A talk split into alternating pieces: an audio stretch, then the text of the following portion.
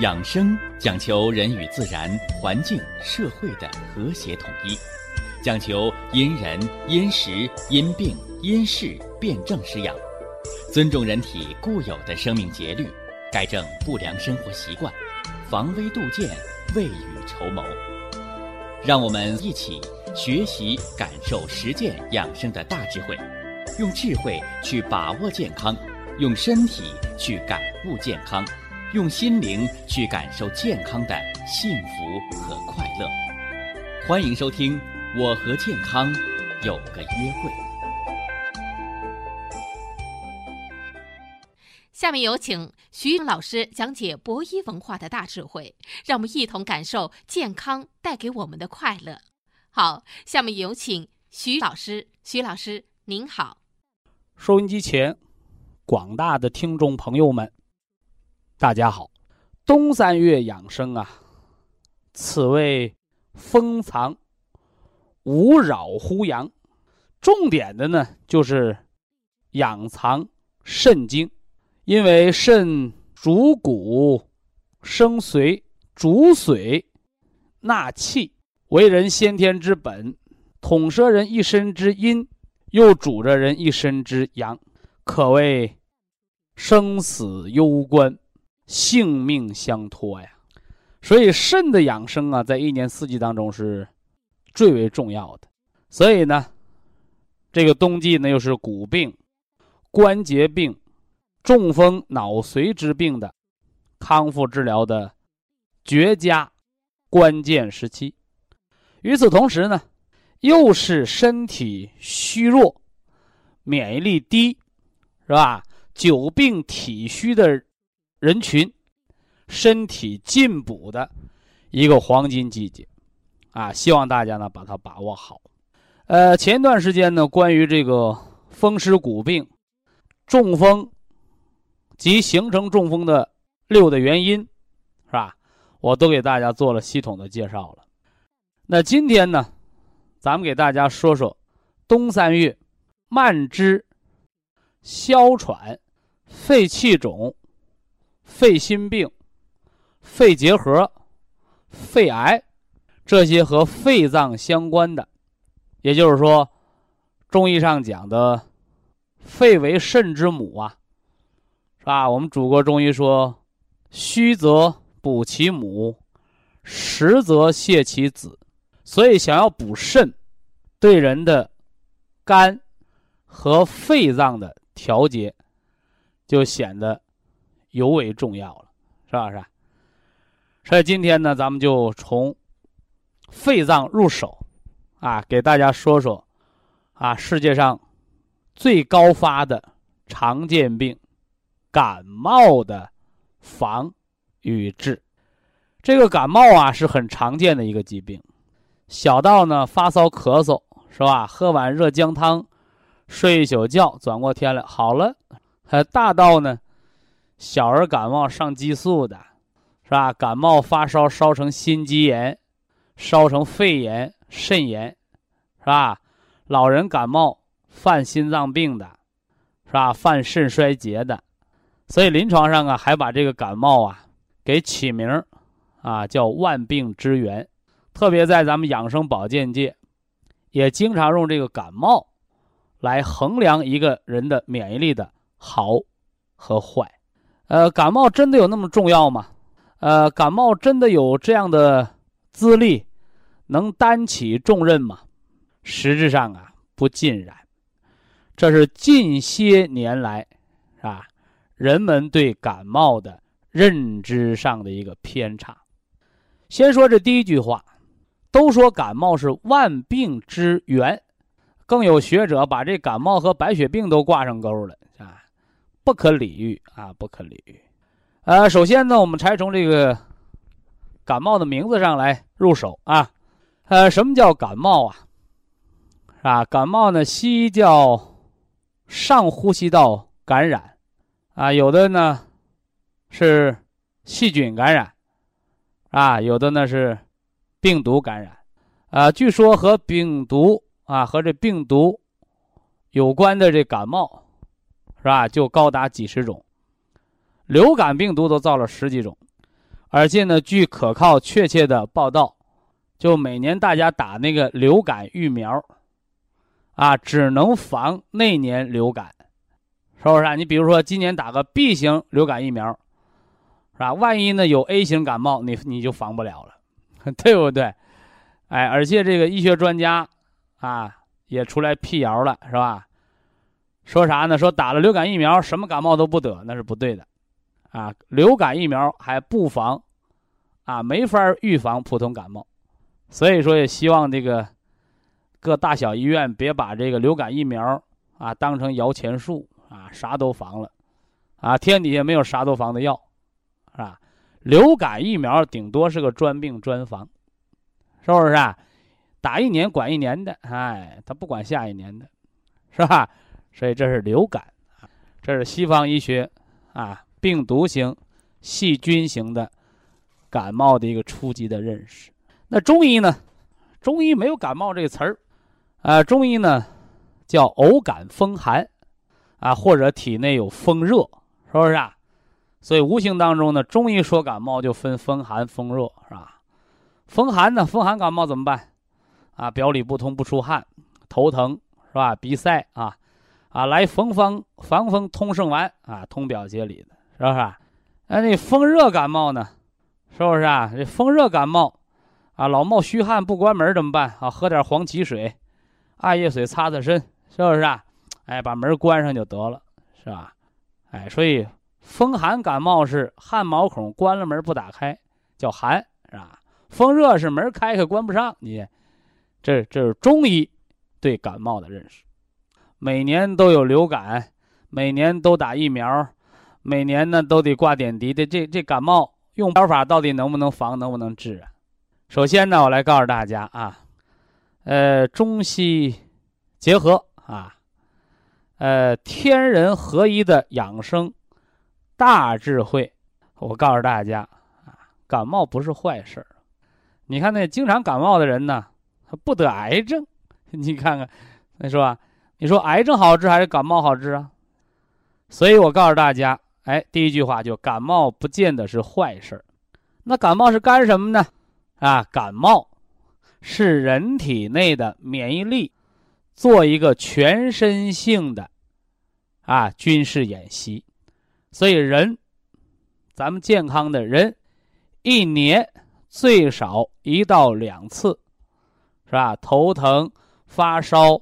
流鼻涕、咳嗽，这个感冒的症状啊，啊，打针吃药也罢，啊，回家喝热汤面也好，七天，啊，最长不会超过七天就可以好了。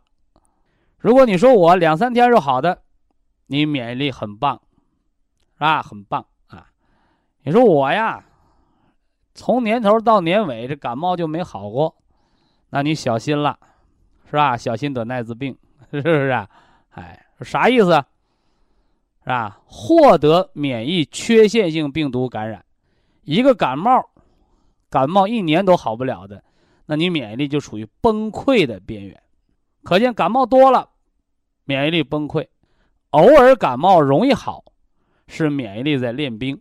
那有没有人不感冒啊？有，而且我见到的还都是说大话的，说什么感冒，咱就不知道医院大门冲哪儿开。是吧？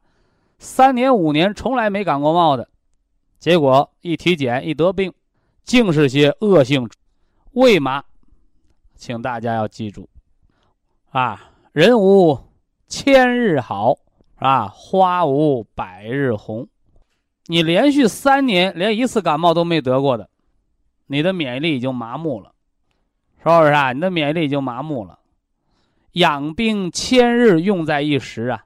你那个免疫力没练兵，免疫麻木状态，细胞突变成为高发，所以生活当中啊，是吧？百岁老人、长寿老人的特点当中有一个，就是每年感冒一次，而且很容易好的，这是百岁老人的特点。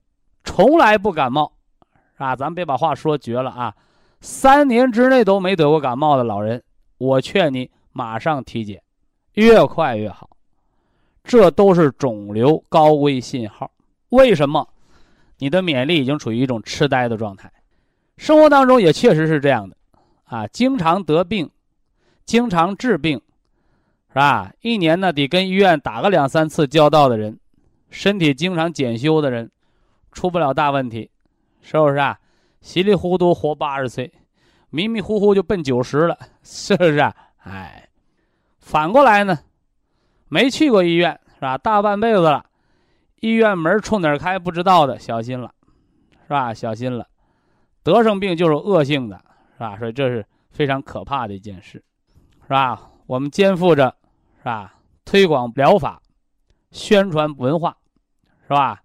还要更好的引导大家来消费健康产品，所以有这个职责，是吧？所以我们还有一个扫盲、扫医盲的任务。怎么扫盲？到六十岁还没体检过的老人，啊，六十岁自己的血压不知道。脑没照过 CT，颈腰椎没拍过片子，血脂血粘不知道，肝胆肾的健康 B 超没查过，这样的老人就很可怜了。都说养兵千日，用在一时，啊，你这样的老人，说明你身体里边有几个兵，是不是啊？你这个零件哪个有漏洞，你都不知道。所以扫盲要从健康体检开始，得了病才体检呢，才去治病啊。亡羊补牢，没得病前提前的就去检查身体，提前的在健康身体上去找毛病，去预防疾病。哎，这是现代化科学养生的一个观念。那感冒到底会不会引起心肌炎、肾炎、心梗、肺炎、白血病那么多病啊？告诉大家，不会的，啊，不会的。就像我们看那个奥运会，什么叫国际牌的球星？什么叫国际级的这个大师？是吧？说我开始输一局，最后我能连扳三局，最后我赢了拿金牌，国际大腕对不对？你说我呀，是吧？第一局输了以后啊，就得一输到底，那都是小将，没经过国际大赛的，所以一样。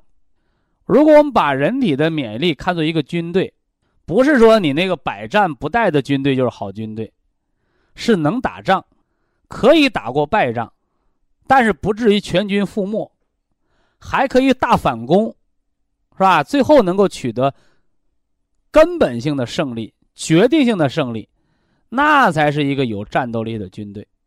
所以人的免疫力也是这样的，感冒不是病，是不是啊？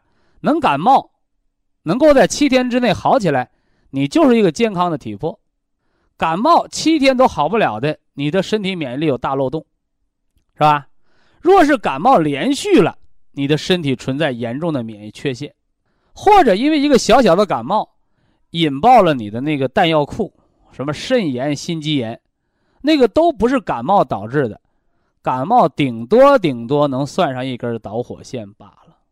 所以这是正确认知感冒，而且呢，前几年呢，这个英国啊，英国伦敦啊，一些医学专家呀、学者，也做过一个大，投入了大量的人力和物力啊，做了一个实验。其实他们本来想搞研究的，这感冒的人很多呀，说哪个国家要研制一出一种专门治感冒的药，那不发了大财了吗？对不对？结果投入了多少啊？两百万英镑，两百万英镑。你要知道啊，这个可不是研究什么治癌症的药，啊，研究什么治艾滋病的药，那投资那两百万就太小太小了。这就是一个研究感冒药，但是呢，耗时半年多，失败了，得出一个结论：感冒没有特效药。但是现在啊，你看电视啊，看报纸啊。广告天天说，啊，他那感冒特效药一片就能治好感冒，感冒没有特效药。那么感冒没有特效药，是不是啊？它又是万病之始，是人的第一道免疫防线。啊，我们如何不感冒？啊，或者感了冒之后，我们如何的来预防感冒，是吧？防止它逐渐的发展为气管炎呢？防止它，啊，避免它引起身体一些不必要的疾病的爆发呢，哎，所以今天咱们给大家说一说防治感冒的九件事。哈哈，一听九件呐，不好做记录啊，是不是啊？不复杂啊。我们的特点呢，就是化繁为简啊，所以咱们力求呢，就是啊，把复杂的变得简单实用，是吧？啊，不要故弄玄虚啊。所以家里边你有孩子爱感冒的啊，你今天这档节目听着了，是吧？老人呢，你有气管炎、心脏病、肾病的，是吧？你怕感冒给你把病勾起来，哎。你今天又听着了，那下来我来说，啊，大家就可以做记录了啊。感冒防治九件事儿，啊，这九件事还可以叫做什么呢？哎，叫预防感冒或者感冒病因九件事儿。你做到了，你不感冒，是吧？你感冒了，你做到了，你容易好。啊，那你这九件事你有六件，你经常犯错误，那你感冒肯定跑不了。你就容易消耗自己的免疫力了，所以今天呢，咱们站在感冒的角度，啊，来看看影响人的免疫力、影响感冒康复的九件大事啊。呃，第一件大事，睡觉，哈哈，睡觉啊，睡觉是最好的感冒药啊。由此及彼，我们推理，良好的睡眠质量是对免疫力最好的呵护。所以不睡觉的人容易感冒。老失眠的人容易感冒，所以感冒的九件事的第一件就是要把觉睡好，是吧？高质量的睡眠是最好的感冒药。说完了睡觉，说水果，啊，吃橘子呀，吃西瓜呀，吃这个香蕉、苹果呀。有人说老师，吃吃这个水果能治感冒吗？没错，包括喝果汁都能治感冒。啊，说老师，我明白了。我们感冒经常吃 VC 银翘片没错，嘿嘿。所以，请大家记住第二条：大量服用、补充含 VC 的水果和饮料。VC 又叫抗坏血酸。啊，感冒不管你是病毒的还是细菌的，最后它是入血的，所以感冒是全身性的，是吧？它的途径是上呼吸道感染。它的变化是全身的免疫失调，啊，所以补充维 C，啊，特别我们孩子经常吃这个新鲜的水果，本身就可以预防感冒。呃，第三条，啊，第三条，书上说呢是吃巧克力，啊，我这人不吃巧克力。记住啊，预防感冒的第三条，啊，你爱吃巧克力我没办法，但我不吃这个东西，啊，吃不惯这个东西。那吃什么呢？那吃什么呢？啊，吃煮鸡蛋，哎，我记得我小的时候，要是感冒了，是吧？母亲就给我做个荷包蛋，啊，那个年代吃个荷包蛋挺奢侈的，啊，或者来个水煮蛋，感冒了。现在孩子感冒就不让上学了，对不对？哎，我们那时候感冒感冒，啊，书包里揣个水煮鸡蛋，哎呦，可高兴了，是吧？一天呢，高高兴兴的上学，跟没事似的，是吧？所以现在呀，你看好多孩子呀。他就没有那个年代那个坚持了，啊，你包括别的家长怕你的孩子感冒传染别的呢，啊，我记得我上小学的时候，啊，得那个腮腺炎，是吧？那时候是鼓着炸碎，是不是啊？呼着那个仙人掌，照样上课，啊，结果一个班，啊，大那是多少人？那是四十多人吧，一个班一大半的学生都鼓炸碎了，是不是啊？其实话又说回来，我有一个同学，是吧？搞预防的，是吧？也当当个小领导，是吧？人都快四十多岁了，鼓了个炸碎，哎呦呵，到省院才治好，是吧？因为大学同学，专门搞医疗科的，是吧？后来人医大的教授怎么说的？说你这来的早，来的晚要你命。可我们都不理解了，说一个腮腺炎怎么还能要命啊？所以大家一定要记住，就这腮腺炎这鼓鼓炸碎，我们当孩子的都得得。你小的时候鼓完了，你大了没事了，终身免疫。你小时候没鼓过，你没免疫，赶着岁数大你再鼓，那就要命了。还有小孩那水痘，是不是啊？水痘，是吧？水痘病毒，你到到大人身上叫什么名？带状疱疹病毒，又又是个要命的病毒。所以事实证明啊，就是人在很小的时候，对有些疾病的免疫力啊、抗体是非常强的。哎，所以像哲学家说的，说人这一辈子呀，吃的苦、受的难是有数的，是吧？你小的时候哭着过，长大了就乐享人生，是吧？你小的时候啊，养在蜜罐子里。那么到老了就有受不完的罪，是吧？这哲学家说的啊，我们今天呢，细细的品味起来，其实也是不无道理的。以下是广告时间。博一堂温馨提示：保健品只能起到保健作用，辅助调养；保健品不能代替药物，药物不能当做保健品长期误服。感冒啊，不是病，是吧？但是呢，是临床上啊最常见的慢性疾病的导火线。感冒啊，没有特效的药，更没有什么专治感冒的药。但是感冒呢，却和人的免疫力息息相关。特别是在科技高速发展的今天，在人们的社会压力、工作紧张程度。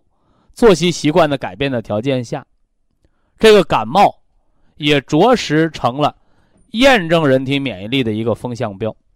大家对感冒站在科学的角度，用了一个最全新的诠释啊，说感冒是吧？七天内好的，那都是正常的啊，说明你免疫力是正常的。七天以上还没好的感冒，不是感冒。是其他继发病，是吧？所以心肌炎、肺炎，包括那个哮喘、肾炎，你是命中注定。感冒就是个导火线，走过堂道，你别无赖说哦，感冒让我得心肌炎，那太无知了。但是预防感冒，对于避免这些疾病的复发，那是起着重要作用的，是不是啊？啊，一堆炸药，你导火线点着了，它肯定爆炸，是吧？你弄一堆烂泥巴。你即使点上一百根导火线，你这烂泥巴它不会爆炸，所以叫内因起决定性作用。所以咱们大家伙啊，在慢性疾病的防治过程当中，抓主要矛盾，啊，看主要的解决问题的这个突破口，是吧？啊，别眉毛胡子一把抓。呃，感冒，是吧？感冒是人体免疫系统的一个军事演习大练兵，是吧？一年得个一次两次的不错，是免疫力的调整，是吧？三年五年您都不得一次，您到肿瘤科做肿瘤专业筛查。感冒预防的三预防的九件事，咱们说了三件了，是吧？呃，第一个说了是睡觉是最好的感冒药。是吧？我又给大家补上了一句，是吧？高质量的睡眠是人体健康、预防衰老、康复疾病的根本，是吧？养生六式干什么？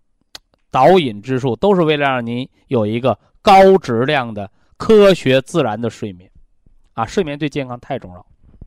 找机会吧，啊，找机会我还会把这失眠的专业知识专题给大家讲解啊。呃，感冒预防的第二件事就是维生素 C，啊，这个你吃那个药铺买那个 VC，和你吃富含维 C 的水果和果汁，它是完全不一样的，啊，有什么区别呢？哎，打个比方，就好比你那化肥和农家肥的区别。维 C 变成药片了，那就是药，吃多了是有毒副作用的。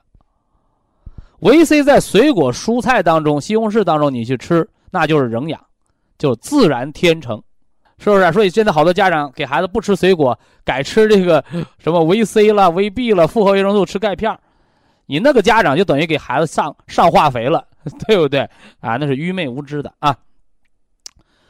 呃，感冒的预防的第三件事就是吃巧克力，啊，我这人反对巧克力啊，但是人家。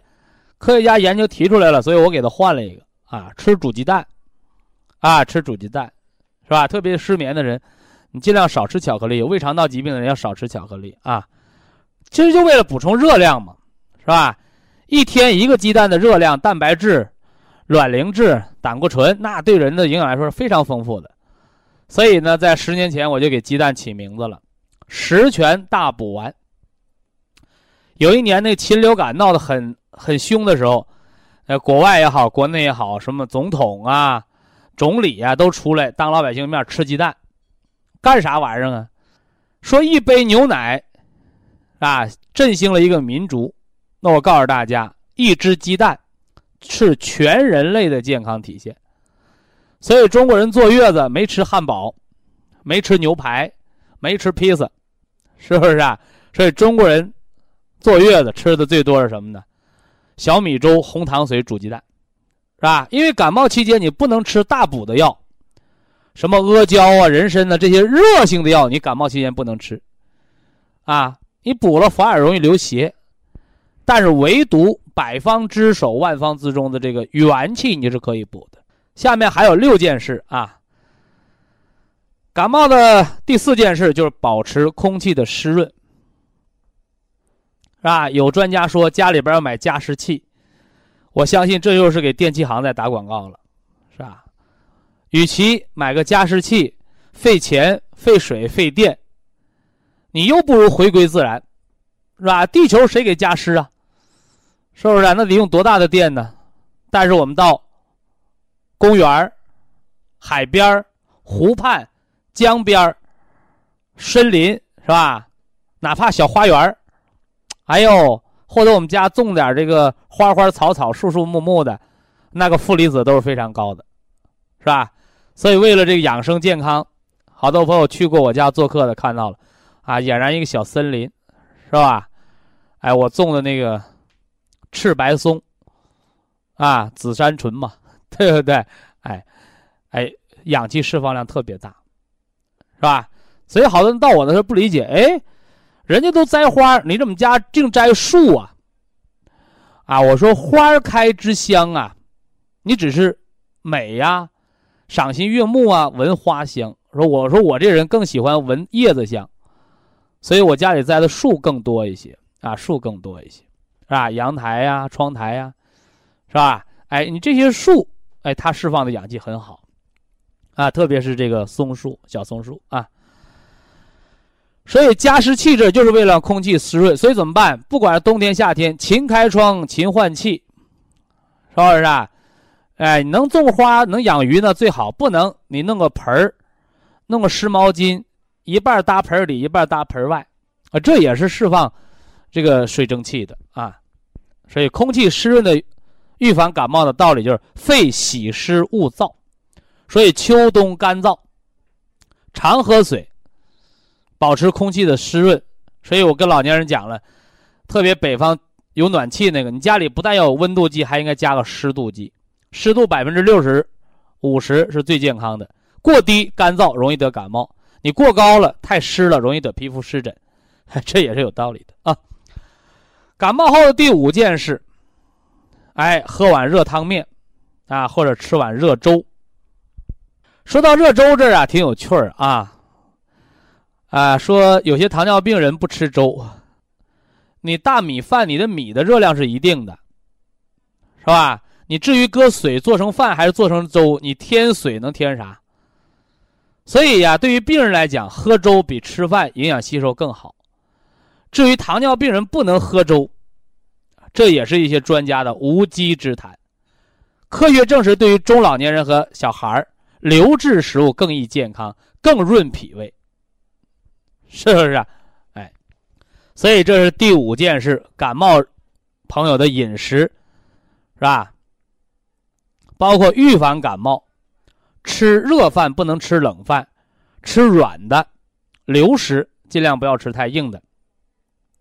那避免油炸，那就是更重要了，是不是？哎，说过了吃饭，预防感冒的第六件事就是大量饮水，啊，我说了八杯水啊，八杯水，一杯，一杯呢，如果算这个两百毫升，两百毫升是四两的，是吧？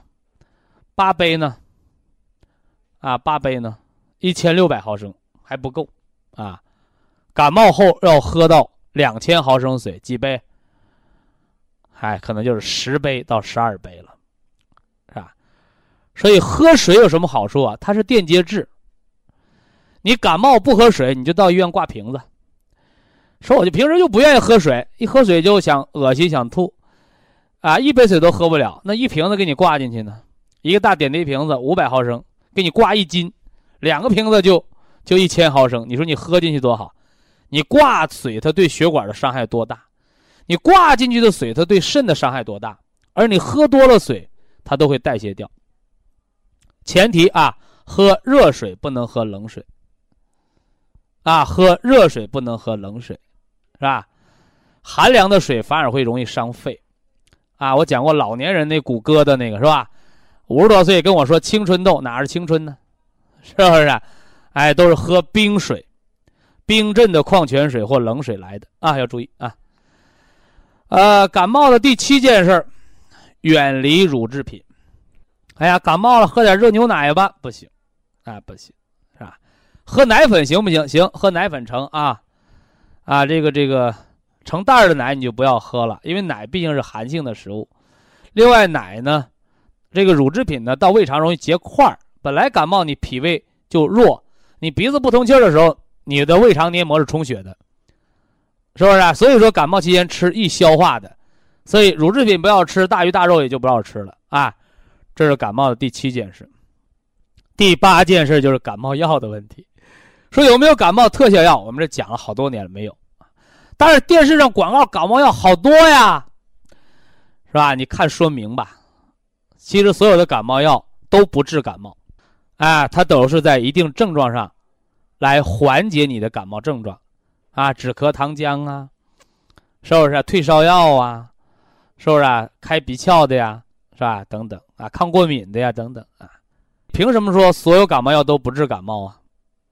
因为感冒到了最严重的时候，治不了的时候，用的是什么？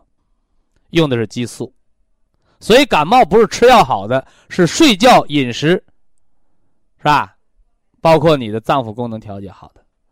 所以感冒药要不要吃？可以吃，不要吃最贵的，不要吃所谓的最好的，那都是毒副作用最大的。吃什么？哎，吃一些小中药啊，常用的就可以了，什么感冒灵啊都可以啊。所以咱们就不给感冒药打广告了啊。哎感冒的第九件事非常重要，又非常的不重要，因为它不是具体的方法。所以，当人得了感冒之后，耐心的让它过去。那得感冒，我想快点好，想打针，是不是啊？等等，其实都不是打针好的。你不打针该好它还好，而你这次打了针，你下次不打，你心理依赖你好不了。你这次打了激素，你下次不打，激素依赖下次好不了。所以感冒的过度治疗决定了你下次得的就是重感冒，所以对待感冒要耐心。在人体没有严重疾病的条件下，感冒是不要命的。所以平常人预防感冒这九件事您做好，有慢性疾病患者您得了感冒这九件事你也把它做好，同时预防你那个疾病的复发，就这么个重要作用。以下是广告时间。博一堂温馨提示。保健品只能起到保健作用，辅助调养；保健品不能代替药物，药物不能当做保健品长期误服。呃，慢性支气管炎，加上“慢性”二字，一定要听清了啊！我加了“慢性”二字，就是三年。你说我刚得，刚得不是慢性的啊，三年，啊。那么气管炎的急性治疗一定是医院打针输液，那和感冒不一样，感冒可以在家养好，气管炎在家里养是养不好的。但是慢性支气管炎绝对不是打针打好的，三年的病打半个月针能好吗？打不好，靠回家调养。大家注意啊，作为一个医生，从一个呀非常负责任的角度，我来提醒全国的听众朋友：有病你就上医院。啊，因为医院是看病治病的地儿，是吧？但是呢，哎，慢性疾病的调养，它不是说你住十五天院呐，你打十几天针就能彻底治疗的。所以慢性疾病多是三五年治不好，慢性形成，所以它的调养，自然而然也需要一个循序渐进的过程。什么叫慢性支气管炎？医学上定义是这样说的：每年冬秋季节，每年冬秋季节三个月，咳、痰、喘，这一年犯病三个月是吧？咳嗽、咳痰，是吧？气喘，多长时间呢？三个月，连续三年往上。一年没治好，不叫慢性气管炎，叫气管炎，是不是？三年还没好的，告诉你慢性气管炎，是不是？哎，是这么个定义。那么气管炎究竟是怎么形成的呢？在医院治呢，都是打青霉素啊，打头孢，是吧？所以不少人呢就认为这个是是细菌感染。所以呀，那气管炎的病人那个大口罩。他就 必不可少了。实际上，这个认识对不对呢？也对，啊，也对，但是不完全，啊，不完全。我常给大家说呀，说苍蝇不叮无缝的蛋，啊，还给大家说什么呢？说打铁还需自身硬，啊，特别是这个世界卫生组织。啊，世界性的这个乱用抗生素，已经提到了什么呢？一个防治的日程上来，是吧？乱用抗生素导致的小儿的耳聋、肾衰，是不是啊？老人的毒副反应，啊，包括一些疾病的传染。我想说什么呢？你看这个西医抗生素，是吧？消毒。杀菌，杀杀杀。这是西方医学文化里边的重要的字，啊，不是杀菌，啊，就是灭毒，就是灭菌，反正不是杀就是灭。中药里边有这个吗？没有，是不是？甚至有的人他都不理解，是吧？说中国人呢，有着几千年的文化历史和医学文化。说没有青霉素，没有抗生素，没有这些杀菌药的时候，中国人这一代一代，这几个世纪呀，是吧？是怎么活过来的呢？说在外国人看来，这简直是奇迹。其实这就是文化的差异，是吧？西方讲打打杀杀，啊，而东方文化却注重一个。和啊和调和是吧？而事实上，科学也证明了这一点啊，尤其是体弱多病、年老体衰的老年人啊，你像肺炎呐、肺内感染呐、膀胱炎啊、尿道炎呐，是不是？杀菌药、抗生素往往它治不好，这什么道理啊？是不是？甚至有的杀的菌群失调，杀成耐药性了。所以，这个世界卫生组织的医学专家就提出了这么一个忧虑，说现在呀，在那么多的医生乱用抗生素的这个条件下，这个细菌呢也在变种，是吧？原来一个感冒，甚至一个肺炎，八十。八十个单位的这个这个青霉素就治好了，现在的八百万单位、一千万单位，翻了十倍啊，还治不好，甚至还得用激素。说如果有一天呢，我们这个抗生素的更新速度没有那细菌变种的抗药性变得快了，正所谓魔高。啊，道高一尺，魔高一丈的时候，那么对于这些经常打针的病人，啊，那你的末日就到了，是吧？无药可救，一个感冒已经没有药能救了你的命。为什么？你那个细菌都抗药了，你用过最好的药，已经抗了药了，没有比这个再好的，还没发明出来，所以，一个感染的病人到了抗药、到了无药可救的时候，那不就是等死吗？是不是？所以呀，医学专家呼吁不要乱用抗生素，不要得点病就打针，是不是？所以，乱用抗生素，它最终导致的恶果就是，当人体都抗药的时候，一个小小的感冒可能也要了命，啊，也要了命，是吧？说那怎么办呢？啊，我们确实感冒了、发烧了，我们不用抗生素，我们怎么办呢？啊，哎，这就用到了中医。啊，中医的和为贵。啊，和为贵。什么叫和为贵啊？啊，我们不用杀菌。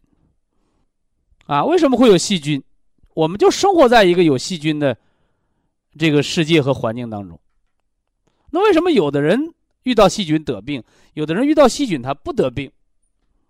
是不是？有的细菌在体内可以不断的复制，是不是啊？不断的繁殖很多。而有的细菌在人体内却不能存活，这就叫环境。环境创造了人，创造了病，也创造了细菌，是不是？所以啊，在我们医疗界，在医生的内行当中，就有这么句话：说害你没商量，给你用好药。但是现在好多病人他还不理解，是吧？孩子住院呢。或者老人住院呢，还跟那个大夫打招呼，哎，我我我们不差钱啊，给我们用好药，是吧？什什么叫好药啊？也就是所谓的钱儿越多的，是吧？呃，那个抗菌的那个谱啊越广的，杀伤率越高的药，其实上用完了这样的药，你别的药就用不了了。为什么呢？都抗药了，所以这跟我们养孩子一样。叫由俭入奢易，由奢入俭难，是不是？所以我们经常讲那，儿子要穷着养。为什么要穷着养啊？穷儿子知道家里边的艰辛，他知道奋斗，是不是啊？哎，将来他成长啊，自立要强。所以说，受过穷的孩子，哎，他将来长大呀，成人呢，成长啊，成熟啊。甚至做事业，他成长的快。你赶着那从小呢，就娇生惯养那个孩子，从小就不缺钱的孩子，一般你到大呢，一事无成。所以中国老一辈人讲叫“富不过三”，是不是啊？你家有钱不过三代，第一代叫富一代，是吧？生的儿子叫富二代。富二代就不知道赚钱的辛苦，就开始败坏。你等到富到三代的时候呢，家境基本就败落了，因为已经没有什么呢，哎，那种创造财富的欲望了，已经不懂得过日子了。所以中国人叫富不过三，风水轮流转，哎，这里边是有它的科学道理的。所以我们对身体啊也是这样的，啊，小孩的时候啊，不要给他吃的太饱。是吧？不要给他过太安逸的日子，是吧？不要老是夸奖他，是不是？哎，有的人说，徐老师，你提这个怎么跟咱们现在好多国家的这家长教育相反呢？是吧？再穷不能穷孩子吗？是不是？所以现在那个爹呀妈呀打工啊赚钱呢，是吧？吃不好睡不好，那孩子过的都是公主少爷般的生活。是吧？那爹妈往旁边一站，那都是家里长工啊，都家里长工啊，谁能看出这小少爷是长工给养大的？看不出来呀。所以那个孩子是没出息的。呃，有一个南京南京新闻的报道是吧？哎，那爹妈送孩子上大学，啊，那个孩子告诉爹妈：“你你别别去了，是吧？你就在大门口，你就回去吧，是不是啊？”甚至有东西让你邮过来，不让你送到学校了。哎，爹妈开始认为，哎，你这孩子真懂事可能怕咱们累着，说我们不怕，我们不怕累。后来那个孩子，啊，说出了真情，啊，怕这爹妈丢他的脸，是吧？哎呀，看完这则新闻之后，我这心很酸啊，我这心很酸。你哪有脸，是吧？你就现在一扫帚搂下去，这大学生能搂多少？全国有多少大学生？你哪有什么脸？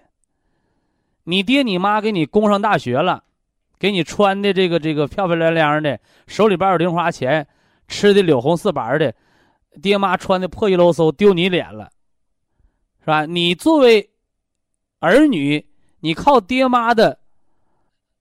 血汗钱把你养大，你过上富裕生活，完了爹妈吃着苦，你说他丢你脸了，你，你要不要脸？你是吸血鬼，你知不知道呢？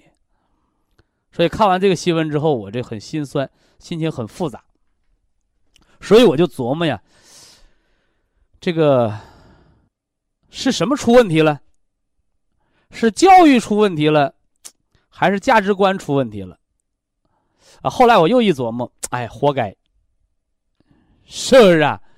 哎，这就像人到老了，儿女不孝顺，我们都说那儿儿女不好，其实我们想过没有？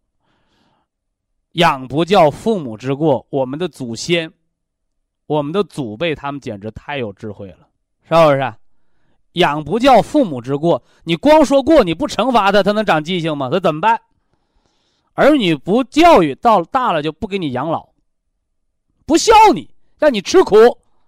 让你长点记性，啊！所以我一想啊，这个一对夫妻，是不是？打工啊，供孩子上大学，完了给孩子送棉衣啊，送吃的，到学校门口，儿女儿就女儿不见，说父母丢了他的脸，我认为这都是活该，是不是啊？用北方话讲，这父母就处贱，因为这样的没有什么呢？孝心啊，没有世界观、没有道德的孩子，就是你们这号父母养出来的。你们没培养好，你不活该赖谁呀？是吧？所以这是教育层面的问题啊，我们不多说啊。咱们也是搞教育的，但咱们呢，主要搞的是什么呢？传统文化、中医养生，是吧？这个养生的文化教育。所以孝道这儿不归我管，但我为什么要说取象比类？通过这个事儿，我们就能说人得气管炎的道理。所以，细菌杀菌、杀菌、杀菌，不是越好的药越好，而是越好的药越会害了你。那么反之，如果能够不用药，我们坚持坚持，尽量不用药的条件下，你的抵抗力强了，以后你就可以少用药，是不是？我给大家举个例子啊，我家里有孩子，是吧？好多人都知道，我家里两个孩子啊，儿子到十几岁之前就打过一针，是吧？这实在没办法了。是吧？老爷子不同意了啊！双方的这个这个老人都不同意了，是吧？你你再不打针，就搁棍子打你了。这我顶着压力给孩子打了一针，回家之后用疗法全都调好了，是吧？小的呢，小的到十岁之前没打过针，没打过针，是不是啊？爷爷奶奶、姥姥姥爷，啊，这孩子都发烧这样了，你怎么不给打针呢？我说我有我的方法，他他们不理解，是吧？那么现在呢？十几年过来了，啊，十几年过来了，是吧？和我孩子八零八二大的孩子，有打针打出肾炎的，有挺精挺灵的孩子，打针打的耳聋不会说话，上那个聋哑儿童学校的，这些都是历历在目，是吧？所以我的原则就是这样的，我不反对打针，啊，我这个人绝对不反对打针的。但是能不打针的，我们尽量不打针，因为中医有原则，能外用的药不要内服。能内服的，咱们就不挂滴流。能挂滴流的，咱不开刀；能开刀修上的，咱不开刀切掉。你看，这不就原则吗？是不是？哎，所以说，医生他是有原则的，医学文化它也是有原则的。所以，慢性支气管炎，我只想提示大家。不是细菌多凶残，而是你体内创造了你的气管发炎的条件。这个条件是什么？概括，就是你的脾湿，脾有湿，脾湿犯肺，或者脾的虚寒，咳白痰的是虚寒，咳黄痰的是湿热，就这么简单。所以肺病从哪治？小儿肺病从嘴上治，不吃饭不吃饭揍他，不吃不吃饭饿他。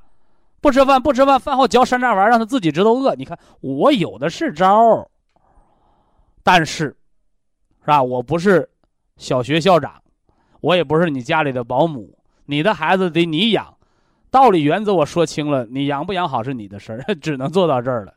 所以这小儿支气管炎，调脾胃就可以啊，开胃汤啊，啊药都不让你乱吃，针都不让你乱打。你看我适当的吃点保健品怎么样？啊，可以，开胃汤，是吧？早睡觉，早起床，适当锻炼，多活动。你看，多喝水，勤吃水果。你看，哪个不比药好？啊，老年气管炎呢？老年气管炎注意补肾。中年劳累到老累的气管炎，为什么？伤了肺气啊，伤了肺气。但是总有人愿意把气管炎的帽子给扣到感冒上，说感冒得的气管炎，错了啊，错了啊！一个大树倒了，不能怨那树枝儿，一定要找树干。所以慢性支气管炎它是树干，它会导致人经常感冒，这个本末不要倒置。同时，慢性支气管炎它又会引发阻塞性肺气肿，甚至于肺大泡，甚至于肺心病，所以气管炎就起着一个承上启下的作用。非常感谢徐正邦老师的精彩讲解，听众朋友们，我们店内的服务热线零五幺二六七五七六七三七和零五幺二六七五七六七三六已经全线为您开通。随时欢迎您的垂询与拨打。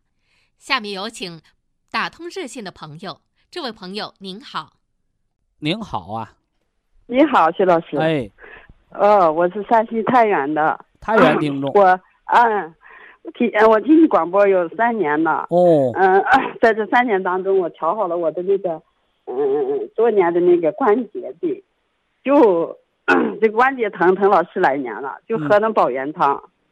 就喝一箱保元汤，哦，就喝个保元汤，把关节痛喝好了。哦，那说明你那个痛啊是什么呢？就该是老化，是吧？哎，保元汤增加了元气，元气足，填了肾精，肾足骨，把骨就养好了。哦，哎，你要单是风湿的话，你还得往出驱风散寒嘛，不还得是吧？对，嗯，现在有两年多，嗯，将近三年了，就没有疼过。嗯，挺好。啊，所以就。我非常感谢徐老师哈，嗯，我今天有个啥问题，就是说我查出有这个慢慢性萎缩性胃炎，慢性的萎缩性的胃炎，胃炎啊，哎呦，他有他先写的是活动期，啊，而且是有那个肠化生，呃，还有那个部分腺体增生。知不知道人为什么会得这个病？情志所伤呗。非常正确。啊，不是吃饭吃的啊，有的人说：“哎呦，我吃饭可注意了，我怎么得萎缩性胃炎，怎么得胃癌了？”嗯，是不是啊？他和吃饭关系不大，伤于内在的情志，他才会细胞突变的啊。对对。嗯。我就是说，看我现在，我现在倒是吃咱们这个产品快三个月呀，我说是看下下一步咋样。吃满三个月就可以检查了。你那萎缩的变成浅表了，就算赢了。哦，你的化生消失了，就没有恶变的机会了，是吧？呃，我我现在是快到三个月呀嘛，我三个月完了就可以做啊，可以检查了，对，可以可以重新做胃镜，重新检查了。对了对了，嗯。啊，我现在是吃的是六四粒六呃绿的四粒颗粒，绿绿的呃稀释六粒，完了康宁三包。双歧是四包，你说我这样现在的这个方案，呃，我下次你那个排便畅通不？就是以前吧，就是两两憋憋两天不管几天，我问通的意思就是憋不憋的慌？不，还还行，就是能排，想排能排，那就叫畅通啊。能和你一天排几回，几天排一回，能不不相干的事儿啊？啊，嗯，现在吃上这个，那个胃疼不疼了？呃，就将来就没，自从发现到现在就没疼过。哦，就是有时候吃上不舒服，吃上这个大米啊啥硬的东西就有点不舒服，而且就是吃完饭以后，呃，有时候打嗝。啊，打嗝。啊，就这这两个症状。那你现在还打嗝吗？打，现在偶尔就吃完饭有有点打嗝，把那个中脘穴磁疗脚垫坚持贴啊。啊。磁疗脚垫啊，缝到贴身的内衣的外面。缝到那中脘区，横着缝啊。啊啊。哎哎。嗯，那我这个这个这个方案还现在还按这个条件。呃，现在可以吃绿的两包，金的两包，完了那个双歧双歧吃两包，硒吃六粒，这么吃就行。啊。你人瘦不瘦？我现在原来可瘦了，就是喝了保元汤以后，现在胖了嘛，现在有一百一了，原来就是个一百多，刚一百吧。记住这句话啊，得胃病的人没有长肉的，是吧？为什么呢？脾胃是后天之本，气血生化的源泉，胃黏膜都萎缩了，拿什么给你消化吸收？对。那么能长肉代表什么？恢复功力。是啊。哎，有余粮才能长肉。所以我们那个萎缩性胃炎的也好啊，包括化生的也好，你记住，你人长肉了就是好转。你不断的消瘦，瘦的皮包骨头一把了，一个月掉十几斤分量，那不用寻思，那一定是恶变。嗯，消瘦逐渐消瘦代表恶变，明白吗？逐渐恢复体力，开始长肉，就是恢复身体在恢复，疾病在去除。对。哎，到满三个月可以检查检查啊。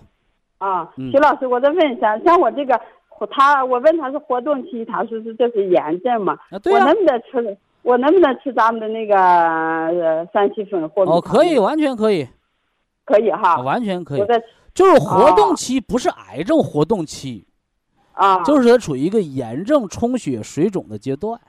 哦哦，就是大家一定要一定要搞清楚啊！一说活动期了，我们以前年轻的时候听过那肺结核活动期。它容易传染，对呀，肺结核活动期它咳出痰带血，它就不容易传染吗？它带菌呢。这个肿瘤啊，它不存在活不活动期啊。啊哎，它这个不存在啊，因为什么呢？西医把肿瘤叫细胞突变，癌环境让细胞出现了恶化突变了，对吧？而中医把肿瘤就叫一个瘀，就叫一个瘀，气滞而血瘀，久瘀必结，结而成瘤。就是瘀的一个血疙瘩在那儿，知道吧？对对对，所以它不存在活不活动。啊，哎，让你用那个磁疗脚垫的目的就是消炎消肿嘛。哦哦，那我那我还是也是吃上七天停半个月那那样的。可以，三七粉或米汤又能补血，又能消肿，又能化瘀嘛。啊，可以吃上三。你疼你你有那打嗝胀的不舒服的情况你就吃，你没有这个情况就不用吃。不用吃哈。知道了吧？嗯。哎，三七化瘀，瘀就会痛，你不瘀不痛就不吃呗。啊，就是不疼不痛。有瘀的话，有那个你说那个不舒适感、打嗝瘀的时候就可以吃啊。啊啊，好嘞，嗯嗯，好嘞。呃，祝您健康啊！希望早日得到你这个全面康复的好消息啊！好，非常感谢徐正邦老师，我们明天同一时间再会。听众朋友们，下面请您记好，苏州博一堂的地址是在人民路一千七百二十六号，服务热线零五幺二六七五七六七三六六七五七六七三七，客服微信号二八二六七九一四九零，微信公众号搜索苏州博一堂健康管理中心。好，非常感谢您的收听，我们明天同时间再会。